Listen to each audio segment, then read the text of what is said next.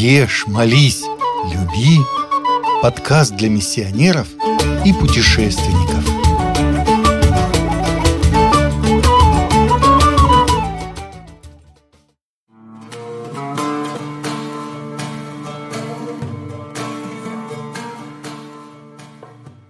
Тунис.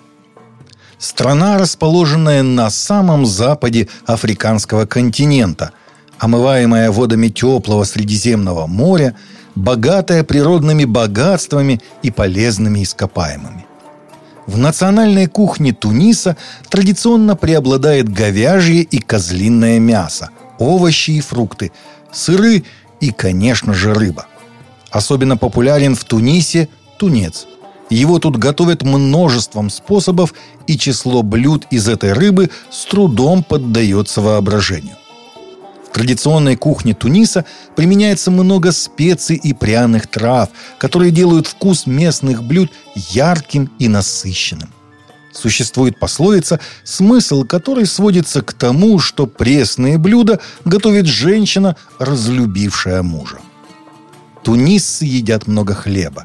В основном это лаваши и длинные французские батоны – его или едят в прикуску, или используют вместо ложки во время еды, подхватывая куски мяса и обмакивая в соус. Мавши – это блюдо тунисской кухни более чем основательное, ведь речь идет о запеченном на вертеле баране.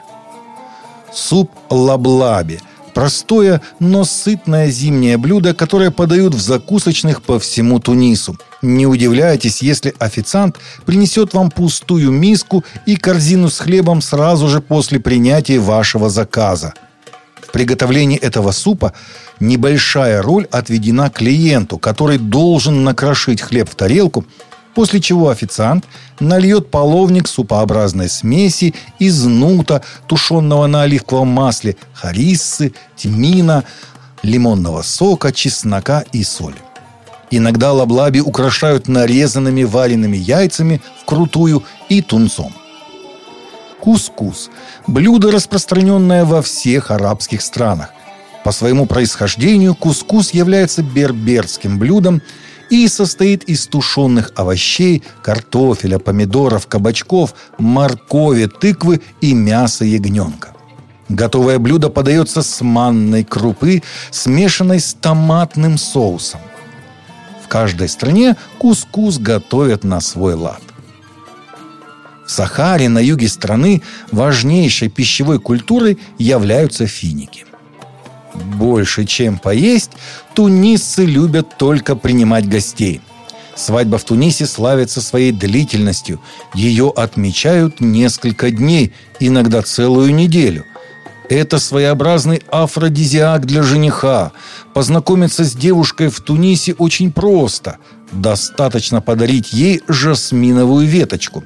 Если девушка ее принимает, значит она согласна на ухаживание в брак вступают в молодом возрасте. Это неудивительно, так как более 60% населения моложе 20 лет. Так как в Тунисе запрещено многоженство, свадьбы празднуются с размахом, собирая огромное количество гостей. Свадьба в Тунисе очень дорогое удовольствие. Празднуется один раз в жизни – окупается очень долго, поэтому единицы могут провести такое мероприятие во второй раз в жизни. Тот же, кто рискнет завести больше одной жены, может быть подвергнут тюремному заключению.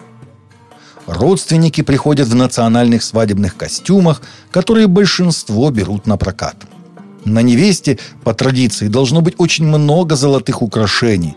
Невеста восседает в своем кресле на специально сделанном помосте. Рядом с ней рассаживаются подружки и сестры. Мужчин на свадьбе быть не должно. Жених, стоя у кресла невесты, осыпает ее золотом, которого должно быть не меньше трех килограмм. Торжество продолжается в течение недели. Жених и невеста встречаются только в последний день.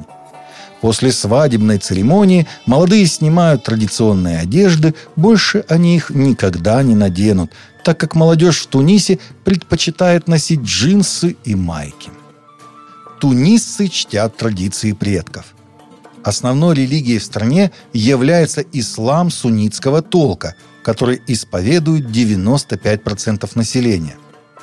Также распространены иудаизм и христианство. Любые проявления религиозной нетерпимости преследуются по закону. Религия накладывает отпечаток на жизнь каждого жителя. Тунисец обязан верить в единого Бога Аллаха и возносить ему молитву пять раз в день. Каждый верующий обязан раз в жизни совершить паломничество в Мекку. Местные жители платят религиозный налог и часто подают милостыню нищим. А что вы знаете об этой прекрасной и далекой арабской стране?